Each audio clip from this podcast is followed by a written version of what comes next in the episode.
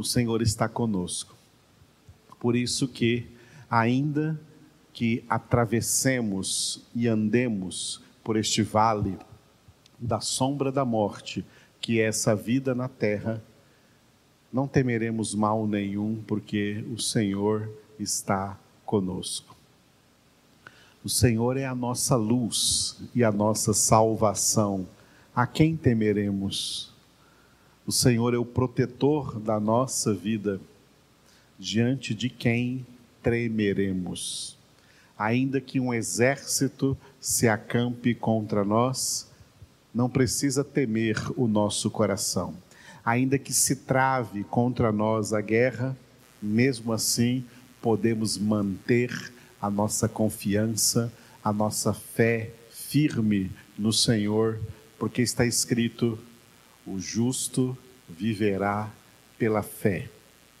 Não importam as circunstâncias em que nós vivemos neste mundo, vivemos pela fé naquele que nos amou e a si mesmo se entregou por nós. O seu nome é Jesus. A Ele toda a glória e toda a honra. Aleluia.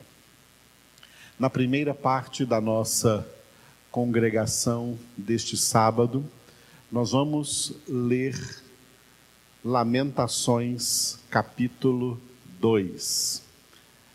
Lamentações de Jeremias, capítulo de número 2.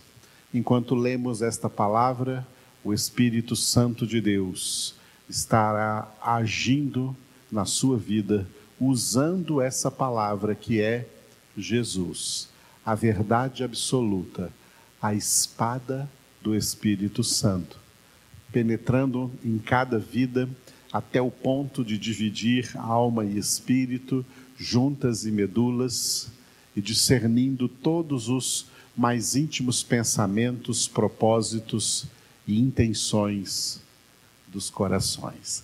Receba Jesus, receba a palavra de Deus.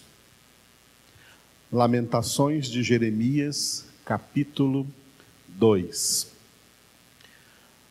Como o Senhor cobriu de nuvens na sua ira a filha de Sião, precipitou do céu à terra a glória de Israel e não se lembrou do estrado de seus pés no dia da sua ira.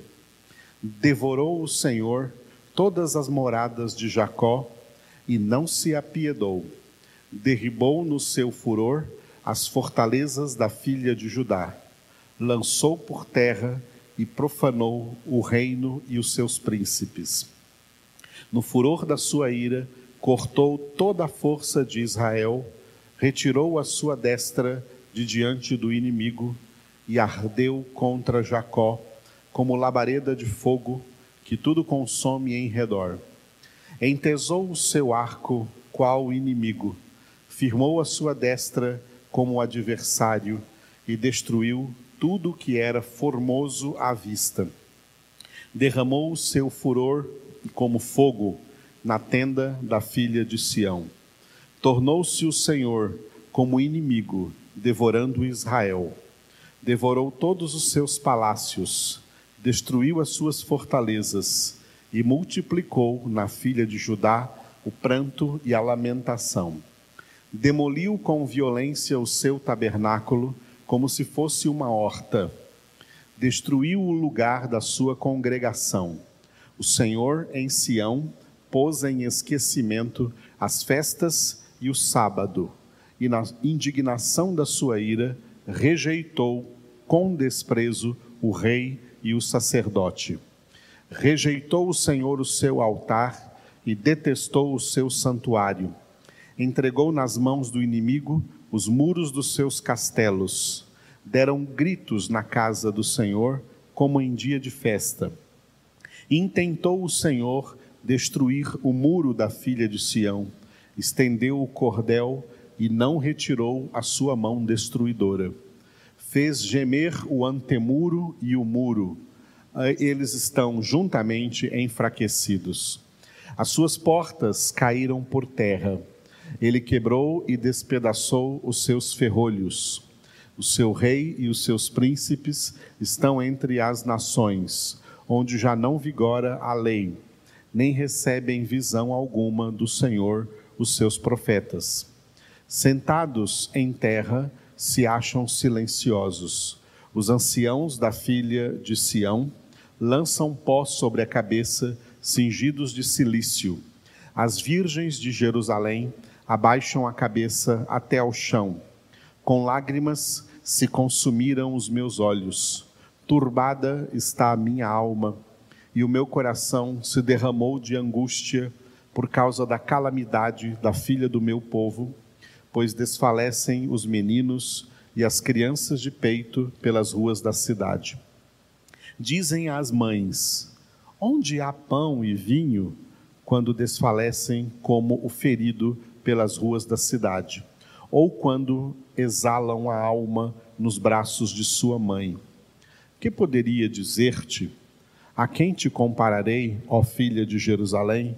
A quem te assemelharei? para te consolar a ti, ó Virgem filha de Sião, porque grande como o mar é a tua calamidade. Quem te acudirá? Os teus profetas te anunciaram visões falsas e absurdas e não manifestaram a tua maldade para restaurarem a tua sorte, mas te anunciaram visões de sentenças falsas que te levaram para o cativeiro. Todos os que passam pelo caminho batem palmas, assobiam e meneiam a cabeça sobre a filha de Jerusalém.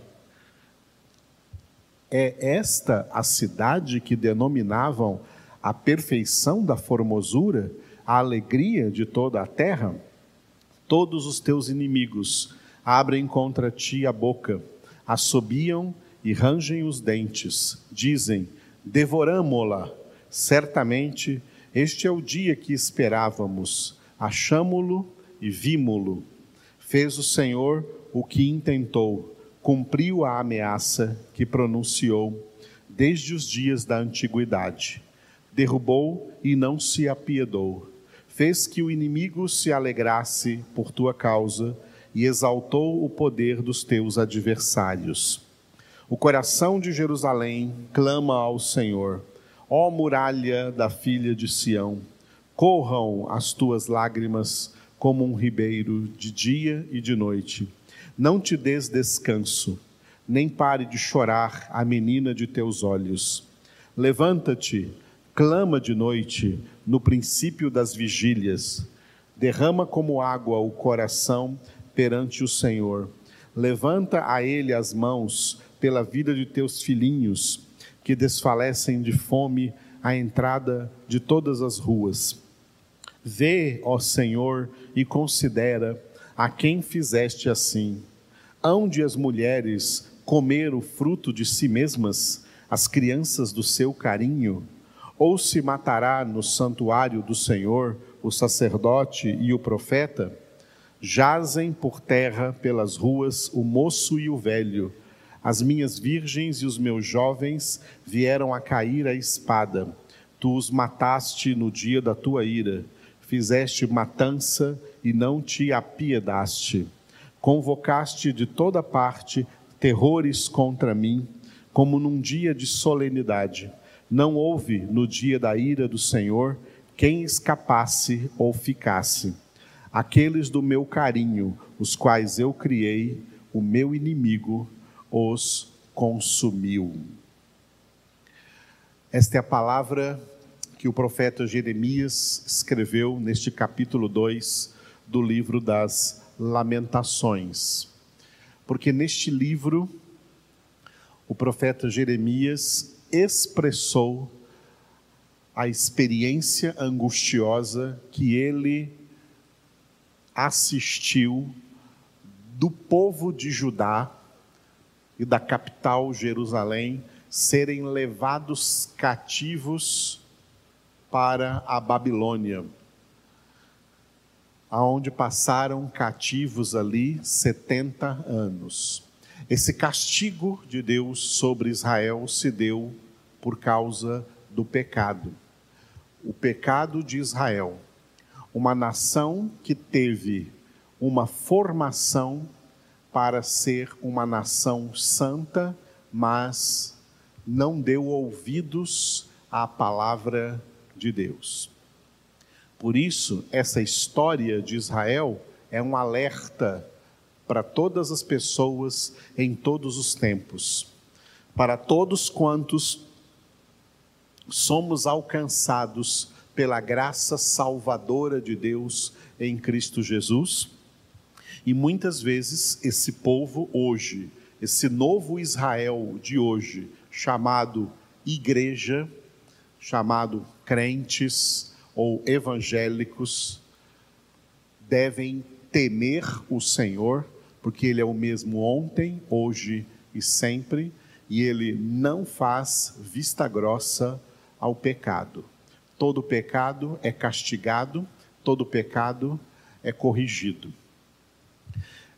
Israel foi levado ao cativeiro depois que Deus havia enviado muitos pregadores, muitos profetas que anunciaram a verdade, que anunciaram a palavra, mas Israel não deu ouvidos aos verdadeiros pregadores, mas deu ouvido a falsos pregadores, deu ouvido a falsos profetas. É o que nós lemos no versículo 14. A razão pela qual Israel foi levado ao cativeiro é esta aqui do versículo 14.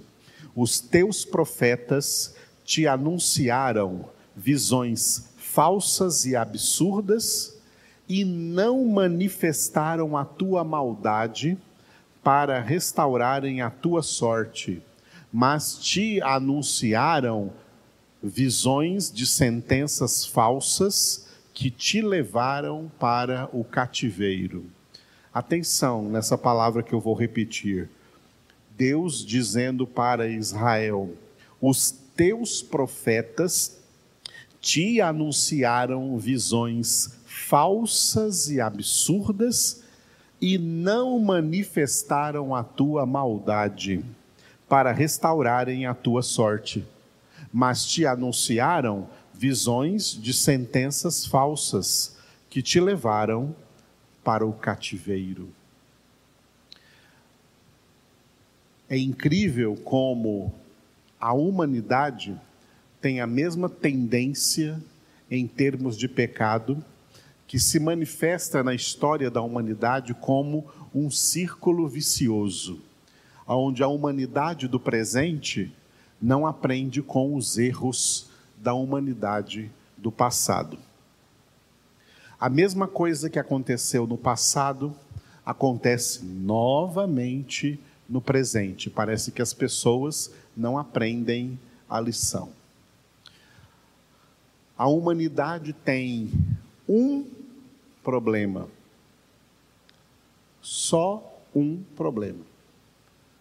Ela não tem variados problemas. A humanidade tem um problema. E esse problema é suficiente para gerar todos os outros problemas e, inclusive, uma eternidade de condenação. O problema único da humanidade se chama pecado. Por isso o apóstolo Paulo escreveu em Romanos capítulo 3, versículo 23: Todos pecaram e carecem da glória de Deus. Ou, em outra tradução, destituídos foram da glória de Deus. E Romanos 6, 23, o salário do pecado é a morte. O problema único da humanidade, único porque é o gerador, a causa de todos os demais problemas, a causa de todos os males que afligem a humanidade, é o pecado. O pecado do homem. Pecado que atingiu o homem na sua origem. E por isso que é chamado de pecado original.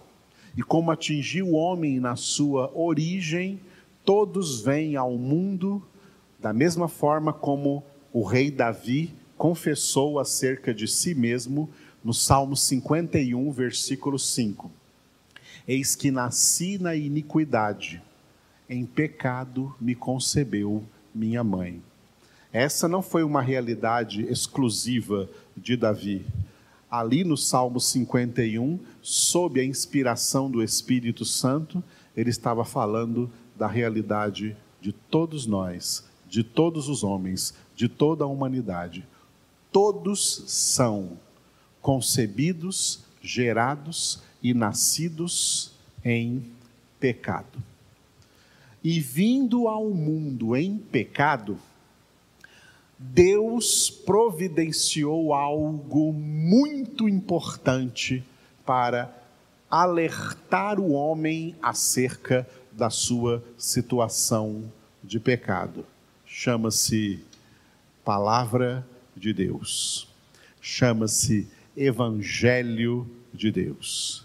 A palavra de Deus é semeada, é uma boa semente, semeada por Deus no mundo, para que o mundo, em primeiro lugar, tome consciência da sua situação de pecado. Até a psicologia prova que uma pessoa que tem algum problema psicológico só pode ser curada à medida em que ela conhece o seu problema e para de negar que tem esse problema. As pessoas que ficam no negacionismo, que negam o problema, elas não resolvem o problema. Os problemas das pessoas só passam a ser resolvidos a partir do momento em que elas reconhecem o problema, admitem que tem o problema.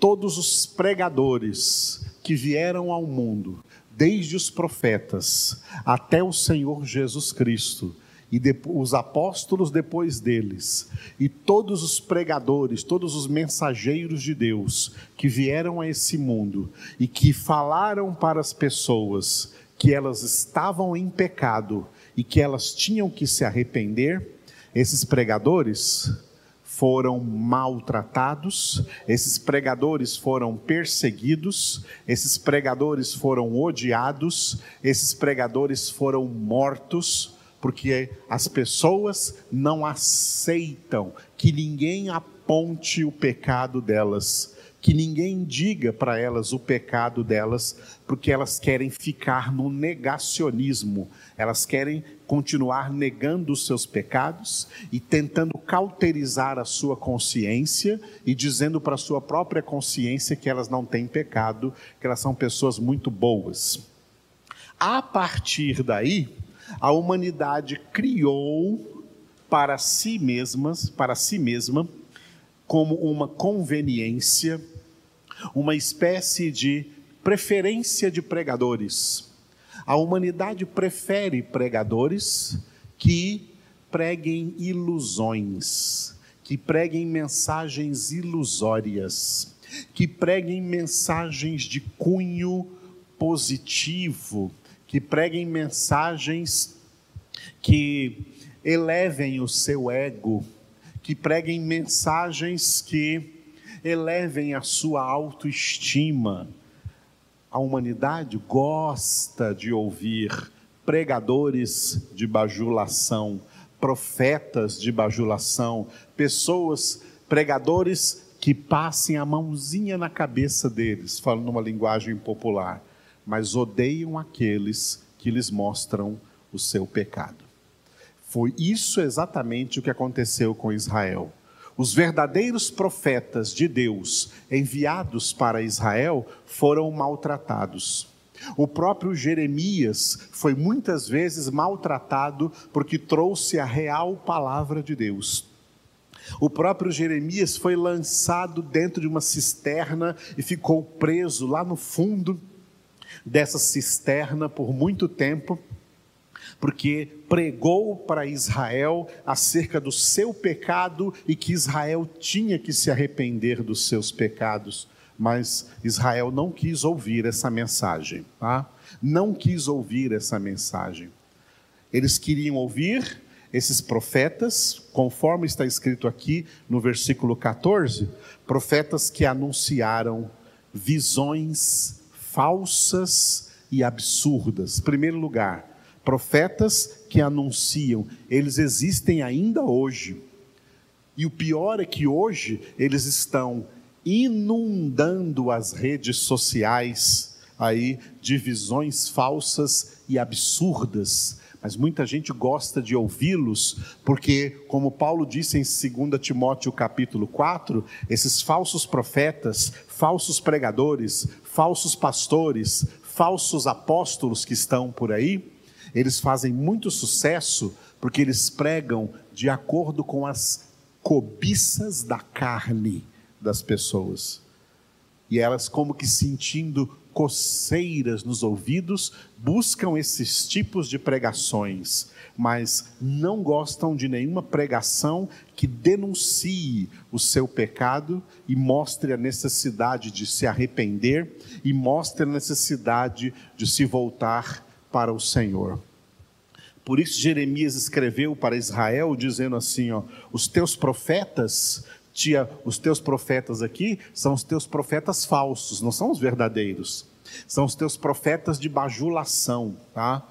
Que te anunciaram visões falsas, e olha essa próxima frase, e não manifestaram a tua maldade não manifestaram a tua maldade, não mostraram para você a sua maldade, não mostraram para você o seu pecado. Esses pregadores fizeram vista grossa ao seu pecado, ao invés de mostrar o seu pecado, eles te bajularam, passaram mãozinha na sua cabeça, e é por essa causa agora que vocês vão ser levados para o cativeiro.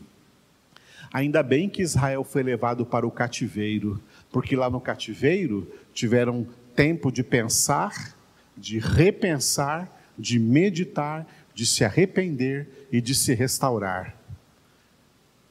E os que já estão sendo levados para o inferno, que não terão mais restauração. E os que estão sendo levados para a condenação eterna, porque enquanto estavam em vida, não deram ouvidos à palavra de Deus que os confrontava, que os corrigia para que se voltassem para o Senhor, mas tudo o que queriam era ouvir palavras de acordo com as suas próprias cobiças. Pregadores que pregam o que o povo quer ouvir, mas não pregam o que o povo precisa ouvir. São falsos pregadores, são falsos profetas e são responsáveis de milhares irem para o inferno, para eterna condenação, porque eles omitem a verdadeira palavra de Deus que chama para o arrependimento, para a conversão, para a mudança radical de vida, em nome do Senhor. Oremos. Obrigado, Senhor, por essa palavra que nós estamos meditando neste livro das Lamentações de Jeremias, e que apesar de ser uma palavra tão antiga, ela também é tão nova, tão atual para os nossos dias, para a humanidade hoje sobre a terra, especialmente sobre a igreja do Senhor na face da terra. Eu oro para que todos os verdadeiros filhos de Deus tenham ouvidos, ouvidos para ouvir a palavra, tenham ouvidos para ouvir a verdade e entender que a primeira coisa que essa verdade faz dentro de nós é iluminar para que enxerguemos os nossos pecados outrora ocultos nas trevas da ignorância. A tua palavra ilumina e nós enxergamos por essa luz os nossos erros, os nossos pecados, dos quais nós devemos arrepender, dos quais devemos converter, mudar de vida, mudar de pensamento, mudar, mudar de postura, mudar, Senhor, completamente a nossa vida e ser transformados na perfeita imagem de Jesus Cristo. Nós reconhecemos o nosso problema, o nosso problema se chama pecado. E por isso cremos na tua palavra que diz em 1 João 1,9: se confessarmos os nossos pecados, tu és fiel e justo para nos perdoar os pecados e nos purificar de toda injustiça, de toda iniquidade. Purifica-nos, Senhor, santifica-nos, Senhor, e ajuda-nos a viver em santidade todos os dias da nossa vida, na tua presença, ó Pai, Jesus e Espírito Santo. Amém.